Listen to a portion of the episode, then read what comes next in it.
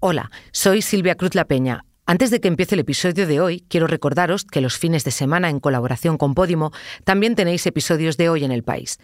Mañana os ofrecemos un análisis de las noticias que han marcado la semana y el domingo acompañaremos a Ilsa, Qsnet, Andri y Débora en sus miles de llamadas infructuosas a la Administración.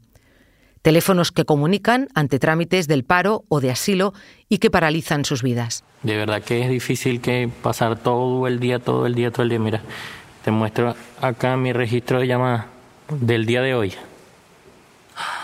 1572. Y en la mañana, pero colgué para hacer otra llamada. 423.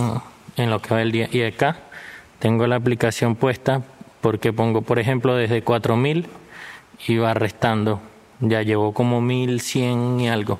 Es una aplicación en la que metes el número de llamadas que, que haga automáticamente, ¿no? Entonces está todo el rato llamando. Todo, claro. Y lo único que sale es línea ocupada, línea ocupada, línea ocupada. Ahora sí, os dejo con el episodio de hoy. De los más de 11.000 muertos por los ataques israelíes en Gaza, la mitad eran niños. Todavía hay más de mil pequeños desaparecidos bajo los escombros en la franja, aunque la de Gaza no es la única guerra que padecen, ni su único problema. Hay menores víctimas de explotación sexual, del hambre y la sed al migrar a otro país, o que no pueden ir al colegio porque tienen que trabajar. Niños y niñas son un blanco fácil, y para contar sus historias se necesita aún más tacto. Soy Ana Fuentes. Hoy en el país, Día Mundial de la Infancia. ¿Cómo se informa sobre los menores en el punto de mira?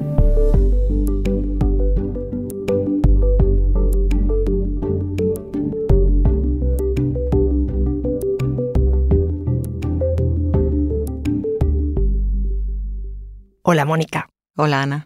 Mónica Ceberio es periodista del país y hoy la tengo aquí porque ha dirigido un proyecto que se llama Aquí no se juega, historias de niños y niñas. Es un proyecto por el Día de la Infancia que se celebra el 20 de noviembre y cuéntame en qué consiste.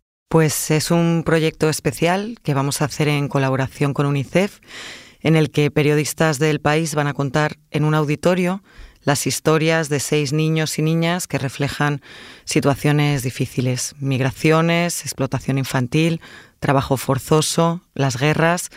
Se trata de, que cuenten sus historias de una manera más cercana, con, todos esos detalles que muchas veces se quedan fuera de las, crónicas. Y se podrá ver este domingo a las 7 de la tarde en el Caixa Forum de, Madrid. Es un acto pensado sobre todo para suscriptores y para registrados en la web del país, donde se puede encontrar el enlace para pedir las entradas. El Día Mundial de la Infancia es una fecha que fijó UNICEF hace ya mucho tiempo, en 1959, y se trataba de recordar los avances que se han conseguido para los menores, pero también para llamar la atención sobre todos los problemas que siguen teniendo. Ya sé que va por países, pero a grandes rasgos, ¿cómo dirías que está la situación de niños y niñas en el mundo hoy? Bueno, pues muchos menores en distintos países están expuestos a todas las situaciones de las que vamos a hablar en, el, en Aquí no se juega. Están expuestos a guerras, migraciones, explotaciones de distinto tipo, escasez de agua eh, derivada del cambio climático, desplazamientos forzosos también por catástrofes meteorológicas, Muchos niños y niñas no tienen derecho a una infancia como la que viven nuestros hijos, no pueden ir al colegio, no pueden jugar, no pueden recibir vacunas, que es una de las mayores preocupaciones que tiene ahora UNICEF, sino que se ven obligados a huir de un país, a vivir bajo las bombas, como en Ucrania y en Gaza, a trabajar desde los 8 años, a casarse sin querer hacerlo y a los 13 o 14 años. Y bueno, por eso le hemos puesto este nombre al evento. ¿no? Aquí no se juega porque hay muchos niños que no tienen derecho a jugar. Ni siquiera eso. Me hablas de Gaza, de Ucrania. Eh, los compañeros que van a contar sus relatos el domingo, ¿en qué países han estado? Pues eh, Lola Hierro cuenta la historia de Amina, que es una niña de 13 años que trabaja en una mina de oro ilegal en Camerún. Oscar Gutiérrez va a hablar de Sasha, que es una niña ucraniana de Bakhmut, una ciudad arrasada en la que ya no queda nada y que ahora vive cerca de, Kiev. Virginia López Enano y María Martín van a hablar de migraciones. Virginia cuenta la historia de Alex, que es una niña venezolana que tuvo que mirar a Perú por pobreza Y María hace un relato sobre la vida de Prince, que es un niño nigeriano que llegó a Canarias escondido en la pala del timón de un buque. Y Pablo Linde cuenta una historia de prostitución infantil en República Dominicana. Y luego vamos a tener a Luis de Vega, que es un enviado especial a Jerusalén, que va a hablar a través de un vídeo del impacto que está teniendo en los niños la, la, guerra de Gaza. Eso de contar las historias a través de los periodistas que las cubren tiene mucho que ver también con lo que hacemos aquí en este podcast. Contar la información, pero también cómo se construye y por qué esa información. Tú misma estuviste hace poco en Ucrania, pasaste tiempo allí, ¿cómo viste a los niños? Pues en las ciudades que estaban cerca del frente lo que vi fueron niños y niñas con una infancia totalmente devastada, que no podían ir al colegio, que pasaban miedo día y noche por los bombardeos. Estuve hablando con dos hermanas que se llamaban Diana y Juliana, de 15 y de 8 años, en Konstantinivka, que está muy cerca de, de Bakhmut, que explicaban cómo habían pasado de las restricciones de la pandemia al horror de la guerra. Eh, a veces estaban semanas sin pisar la calle. Eh, contaban que cuando había muchos bombardeos muchas veces no podían dormir en toda la noche. Y eran niñas que se habían acostumbrado, como todos allí, a convivir con muertos, con heridos, con ansiedad, con cortes de agua, de gas, de electricidad, eh, que habían visto familiares morir.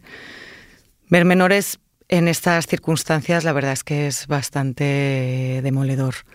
Eh, creo que para el periodista es muy difícil poner distancia con los niños más que con los adultos y, nos pasa a todos. Eh, podemos escuchar ahora lo que cuenta nuestra compañera María Martín, experta en, en migraciones, que siguió la historia de Prince, este menor nigeriano. A mí lo que me ocurrió es que me, sentía muy responsable por cómo cuidar de esa relación incipiente. ¿no? Era una preocupación que, me venía a mí naturalmente, pero también incluso los, educadores del niño me, me lo comentaron. Un niño de 14 años en un país extranjero donde no habla el idioma, de repente conoce a una persona adulta con la que además pues tiene cierta conexión y, bueno, y se, empiezan a generar vínculos, pues eso puede crear unas expectativas también en él, que es bueno por un lado, porque de repente tiene un apoyo extra con el que no contaba, pero por el otro, pues bueno, pues se puede generar una situación en la que al fin y al cabo en ese momento eres la persona más importante de su universo, ¿no? Y, a lo mejor pues cuando decaen esos mensajes, esas conversaciones, porque cada uno vuelve a, sus espacios, pues eso puede generar frustración o tristeza por sentirse abandonado, ¿no? Esto con los adultos pues no pasa tanto, porque bueno, pues una persona ya más madura tiene más conocimiento independientemente de su origen, de cómo son los códigos de las relaciones sociales, ¿no? Pero los niños es distinto y más niños en una situación en la que eso pues provienen de, de contextos de abandono, de precariedad, cuando han hecho un viaje eh, terrible para llegar a Europa. Ana, como has podido escuchar en el relato de María, en los conflictos todas las personas están en una situación de vulnerabilidad, pero los niños, solo por serlo, son mucho más vulnerables. Pablo Linde, por ejemplo, va a contar este domingo la historia de Gabriela y de cómo la pobreza la llevó a prostituirse con solo 14 años en un lugar de vacaciones al que muchos hombres occidentales van precisamente para buscar niñas. Al final estamos hablando de menores que o han perdido lo básico o nunca lo han tenido. Mira esto que me contaba Lola Hierro trabajar con niños en contextos de crisis humanitaria es de lo más delicado que hay en esta vida. Si ya de por sí hay que tener cuidado con lo que decimos a los niños y con lo que les mostramos y con lo que les hacemos pensar porque son como esponjas, cuando estamos hablando de contextos de guerra, violencia, pobreza, epidemias, pues es mucho, mucho más delicado, ¿no? Entonces, eh, te puedo contar el caso de Amina, la niña que conocí en, en Camerún. Eh, en esta ocasión hablábamos con una niña de 13 años, que no había ido nunca al colegio, que no había conocido más vida que trabajar en un yacimiento de oro, un yacimiento ilegal. Y entonces a mí me daba mucho respeto porque no sabía qué grado de, digamos, de, exposición podía tener al, mundo. Eh, yo no sabía si esta niña sabía qué había más allá de su aldea y de su mina. Entonces, eh, pues eh, lo que hice fue valerme de una de las trabajadoras sociales, en este caso de UNICEF, y expuse todas las preguntas que yo quería hacerle a la cría para que me dijera cómo hacerlas, si hacerlas, lo primero, si procedía a hacerlas y de qué manera era la más correcta. Como nosotros los periodistas no somos, no somos expertos, pues em, lo mejor es contar con alguien que sí lo sea. Entonces, eh, digamos que con el filtro de esta trabajadora social, yo me sentí más tranquila porque sabía que no le iba a preguntar nada que le fuera a traumatizar. Todo iba, digamos, ya todas las preguntas iban hechas de una manera que sabíamos que a ella pues le iban a entrar bien. Claro, los casos a los que se refieren Lola y María están especialmente desconectados de lo que uno piensa que es la vida de un crío o una cría. Sí, esto es algo que los periodistas no podemos olvidar en ningún momento, ¿no? Estás tratando con realidades muy distintas a la tuya, muy difíciles, son niños y por lo tanto hay que tener una delicadeza extrema con lo que dices, con cómo lo dices, con cómo preguntas, con todo. Me hizo ser consciente de, la complejidad de nuestras acciones en determinados contextos y que lo que para nosotros es normal, eh, para la otra persona pues puede significar un mundo, ¿no? Entonces hay que cuidarlo con especial interés y cariño. Si María habla del cuidado, y es que al final no, estamos hablando de política, no estamos hablando de economía, son historias humanas y encima de menores. ¿Qué hay que tener en mente como periodistas para informar sobre los niños, las niñas? Pues muchas cosas y en distintas direcciones. En el libro de estilo del país, por ejemplo, eh, se tienen en cuenta algunas incluso lo que tiene que ser la denominación de un niño, ¿no? un menor de 1 a 12 años. Antes son bebés, después adolescentes, menores, pero hay que tener sobre todo siempre presente su, su protección. Cuando son víctimas o autores de algún hecho delictivo, por lo general, y salvo algunas excepciones, usamos siempre sus iniciales para evitar su exposición. Y luego hay siempre debates muy complejos que, no se acaban de cerrar nunca, como por ejemplo, hasta qué punto hay que mostrarlos como víctimas en una guerra. En Gaza, por ejemplo, no hay periodistas españoles. ¿Debemos eh, ocultar las fotos terroríficas de niños que llegan cada día de Gaza?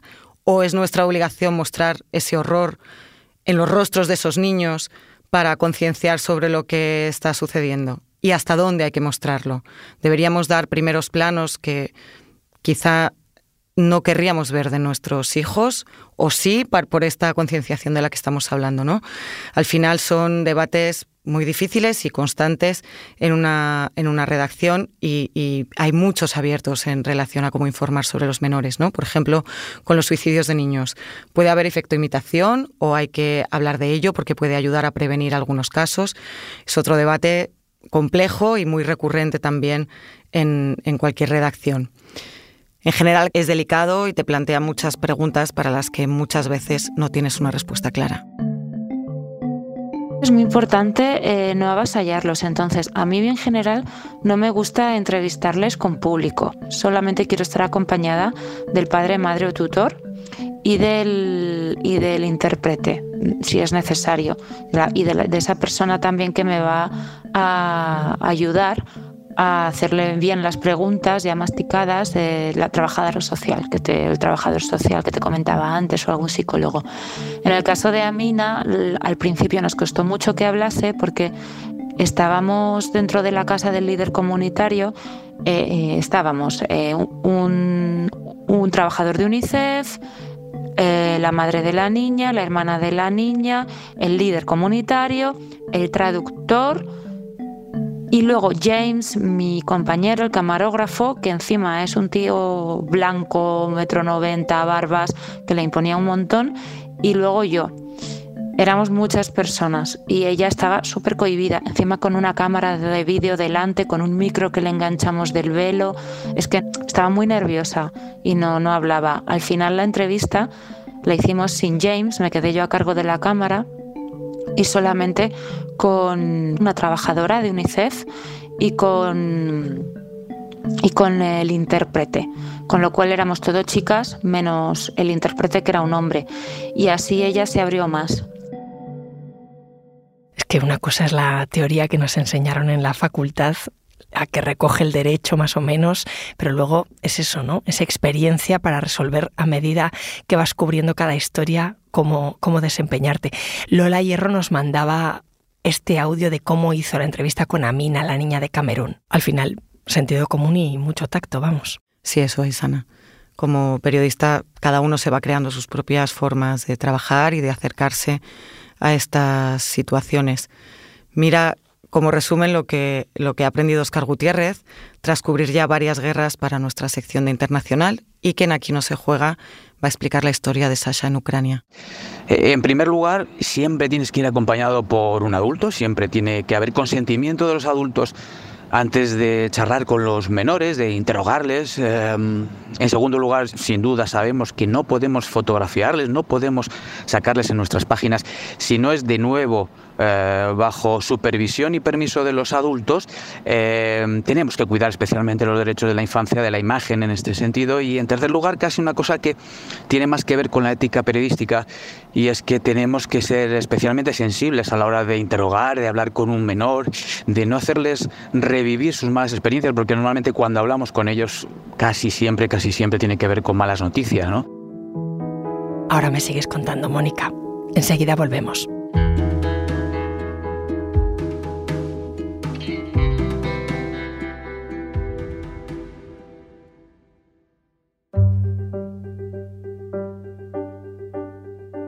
He quedado pensando en lo que decía Oscar eso demoledor de que cuando los periodistas tenemos que hablar con un menor suele ser siempre por algo malo, por malas noticias. Así es, de hecho está pasando ahora en estas dos guerras simultáneas que estamos cubriendo, Ucrania y Gaza. Si miramos los datos ahí se refleja esa vulnerabilidad y ese protagonismo que desgraciadamente adquieren los niños. En Ucrania han muerto más de 500 niños desde que empezó la guerra, según las cifras oficiales probablemente con, casi con total seguridad sean muchísimos más. Y en Gaza, durante las tres primeras semanas de guerra, fallecieron 3.500 menores, más que los que murieron en las guerras de todo el mundo en 2022. Lo que está pasando allí es una salvajada. Pero incluso cuando el contexto no es tan dramático como una guerra, muchas veces cuando centramos el foco en las historias de, niños y de niñas, cuando les preguntamos directamente es porque tienen una historia complicada. Hola, soy Virginia López. En 2019 estaba en el País Semanal y cuando trabajas en una revista, aunque tu especialidad pueda ser otra, pues te puede tocar cualquier tipo de temas. Y en mi caso, pues uno de los reportajes que me tocó hacer fue este para un especial sobre la infancia que me llevó a Perú y a Brasil y que, bueno, mm, me llevó a contar también la vida de cuatro niños y Alix, que entonces tenía 11 años y había emigrado de Venezuela pero con su familia, era una de las protagonistas de este especial. La protagonista de mi reportaje era Alix, pero yo conecté muchísimo con su hermana Juliana, que tenía entonces unos 7 años. Yo suelo llevarme bien con los niños y con Juliana pues me entendí desde el principio. Me dio un poco la sensación de cuando quedas con un amigo que tiene hijos y al final acabas jugando con ellos como si fueras un niño más. Y estuve dos días con la familia Em, pero de pronto, claro, pues mi cabeza hizo clic y pensé que tenía con Juliana cierta responsabilidad de marcar distancia, porque, em, bueno, al final sentía que no debía dejar que me cogiera mucho cariño. Al fin y al cabo, como periodista, observas una realidad que a veces es complicada para las personas que la viven, pero que cuando tú, tú terminas tu trabajo te vas. Me imagino, Mónica, que esto para Virginia no fue una cobertura más, ¿no? No, son historias siempre que se quedan dentro. De las que vamos a contar el domingo, quizá el caso de María Martín Compris es de los más personales, ¿no? de los que ha vivido un periodista de manera más personal, pero, pero siempre, siempre queda algo.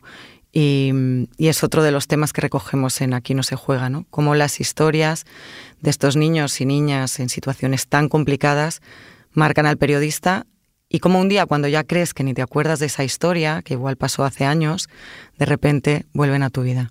La verdad que en estos años, desde que hice el reportaje, sí que he pensado varias veces en Juliana, pues tenía una mirada muy viva, eh, una cara muy alegre y a veces sí que he pensado cómo sería de mayor, ¿no? Si, si seguiría conservando esos rasgos. Em, he tenido la ocasión, gracias a este evento, de localizar a, a Alex y es verdad que tenía la esperanza de ver también a Juliana en esta videollamada que hice con, con Alex, pero no pudo ser.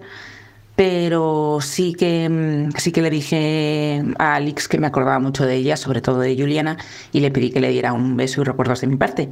Y también me contestó Alex que, que su hermana se acordaba de mí.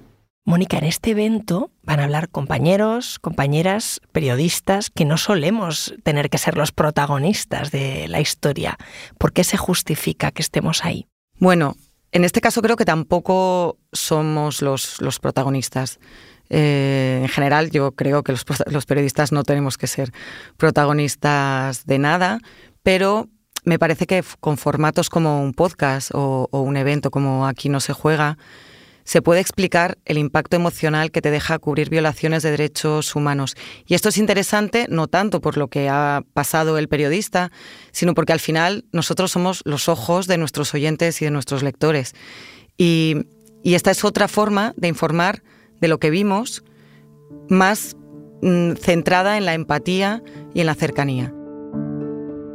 Todas estas historias relacionadas con la infancia, con los niños, nos dejan un pozo eh, tremendo, ¿no? Al menos en mi caso, eh, a veces recuerdo las, las historias en las que yo me he derrumbado, eh, he tenido que darme un poquito la vuelta para dejar que la emoción corra, eh, y todas tienen que ver con niños, todas tienen que ver con niños porque si bien un adulto es una víctima innecesaria, inocente, muchas veces la muerte de civiles o el sufrimiento de civiles eh, es absolutamente injusto en el caso de la infancia, en el caso de los niños que no tienen capacidad de decidir, que están en un momento de desarrollo tan especial.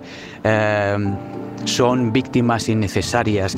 Siempre digo que a los mayores, a los adultos se les arrebata parte de su personalidad cuando son víctimas de un conflicto, de una crisis humanitaria, pero a los niños les arrebate todo eso que les define como, como niños y eso es desolador y nos deja siempre muy, muy tocados a los periodistas.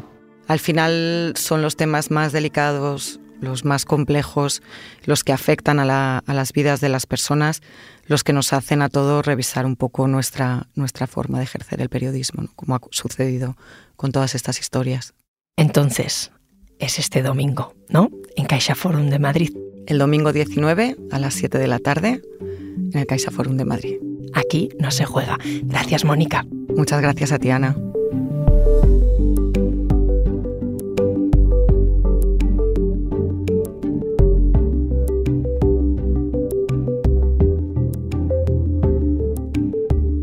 Este episodio lo ha realizado y dirigido Silvia Cruz La Peña.